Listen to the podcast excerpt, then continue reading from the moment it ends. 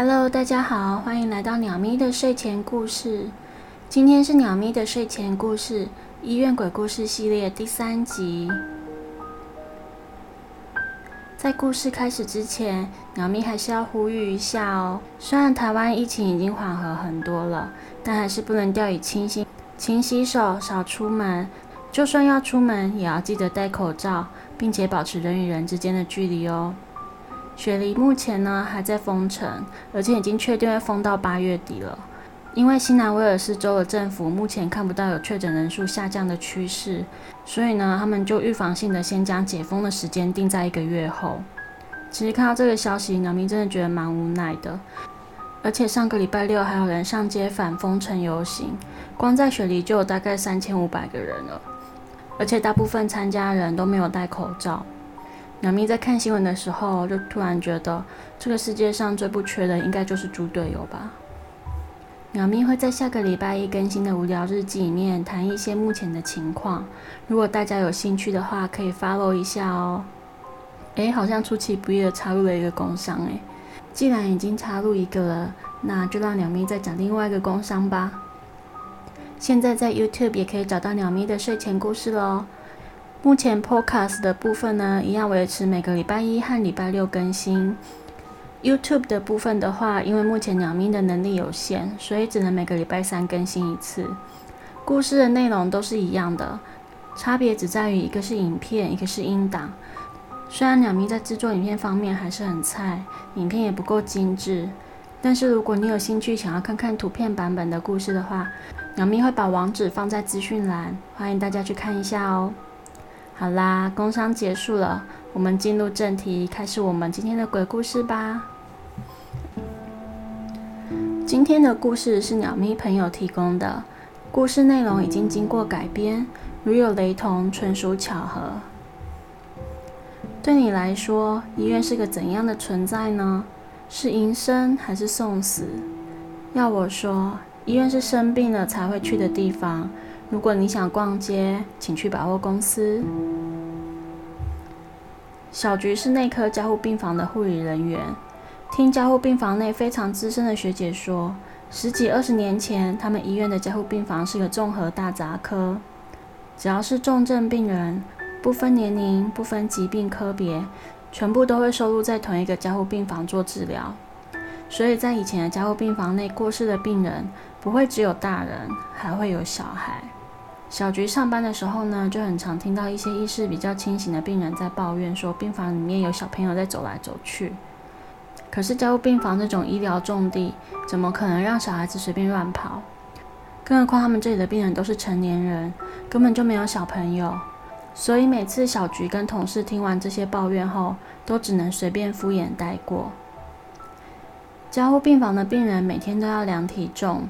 但是因为病人大多都是昏迷及意识不清的病人，他们没有办法像一般人一样自己站在体重机上面量体重，所以在加护病房的床都有测量体重的功能。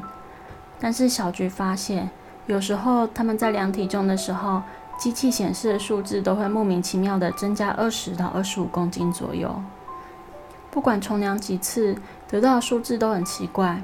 这个时候，比较有经验的资深学姐就会说：“好喽，下床喽，不要再玩了。”每次学姐说出这些话之后，体重计上面的数字就会变回正常值。就在前几个月，发生了一件让小菊印象比较深刻的事情。那时候，她正跟学姐在帮 B 床病人量体重，而 B 床的对面是 A 床，住着一位意识清醒的阿妈。当小菊跟学姐发现 B 床病人的体重数字好像哪里怪怪的时候，对面 A 床的阿妈突然说：“阿叶跟娜娜被 K 爷名成定啊！”小菊跟学姐听到后面面相觑。下一秒，小菊就听到学姐对着 B 床说道：“好啦，不要再玩了，我们在工作，赶快下来。”过了几秒后，对面床的阿妈又说话了：“。”迄个囡仔走去啊呢？恁家有囡仔哦？安娜互伊学白走啦？小菊跟学姐不知道怎么回应，也根本不敢说什么，赶快把体重量完，结束工作。事后听阿妈的描述，她看到了小孩年纪大概在十岁左右，穿着印有像是小熊维尼图案的衣服。而单位里面最资深的学姐，在听完大家的转述之后，也表示十年前好像有过这样的小病人。那个小病人很喜欢小熊维尼，爸爸妈妈每次来探病的时候，也都会带着相关的周边商品来鼓励小朋友。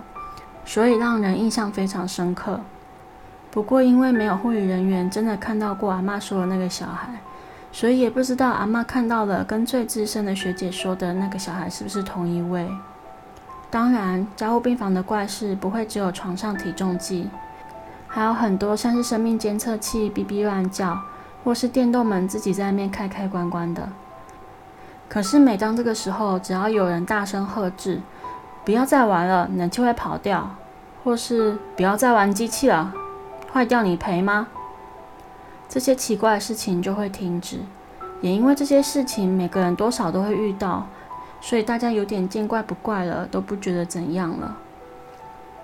几个月后，小菊的阿妈生病住院了，所以小菊为了陪伴照顾阿妈，晚上都会睡在医院。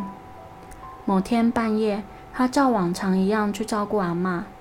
那天晚上，小菊一直觉得为什么周围的杂音好多，像是机器哔哔叫的声音，或是很多人在讲话的声音等等。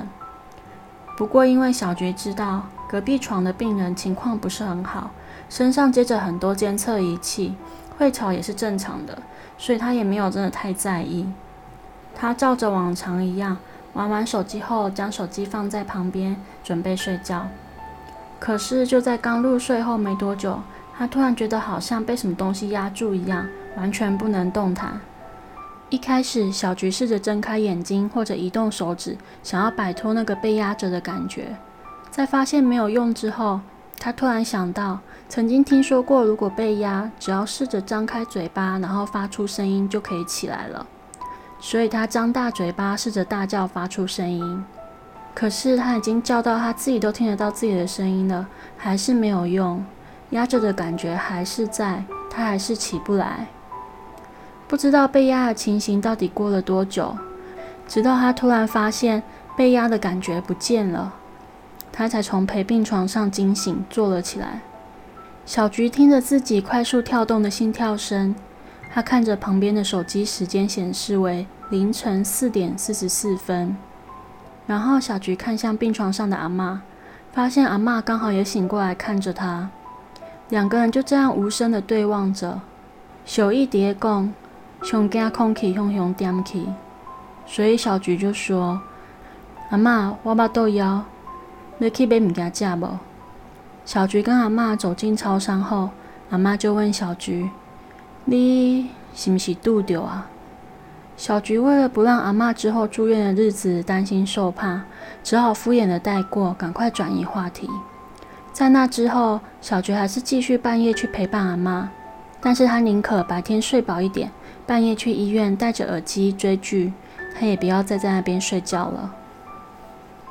之后没多久，阿妈平安出院了。小菊因为最近都觉得很累，事情很多，所以她排了一个年假，跟男朋友一起出去玩。晚上，他们选择住在了汽车旅馆。当初订房的时候，他们没有发现，到了之后才知道，这间汽车旅馆是在某家医院后方的巷子。当天，小菊一进到房间，就觉得房间的装潢跟气氛有种说不出的奇怪感，周边的气场也让她觉得不是很舒服。但是已经玩了一整天了，他们都很累了，实在不想再跑来跑去了。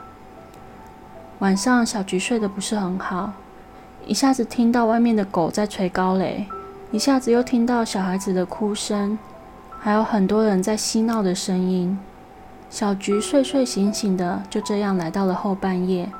她突然听到，好像有人在撞楼下车库的铁门。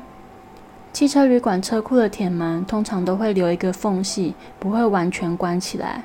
小菊因为一直都有听到有人在嬉闹的声音。跟撞铁门的声音，又想到了车库铁门并不是全关的状态，她心里就有点不安。小菊叫醒了身旁熟睡的男朋友，请他下楼查看。男朋友走出房间后没有多久，小菊就听到“嘣”的一声。出去查看的时候，才发现原来是男朋友从楼梯上摔了下去。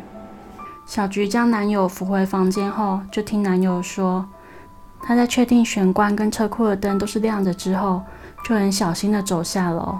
可是突然他有种感觉，有人要推他。在他还没有反应过来的时候，下一秒他就感觉有人把他推下楼梯了。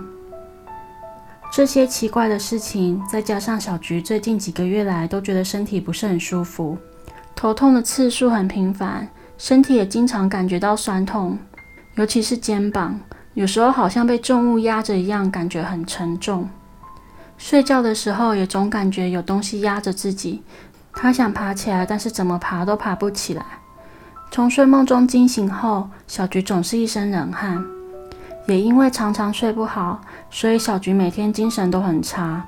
直到最近，她真的觉得自己快受不了了，所以她找了一些心灵净化的课程，希望能够在课程中得到身心灵的放松。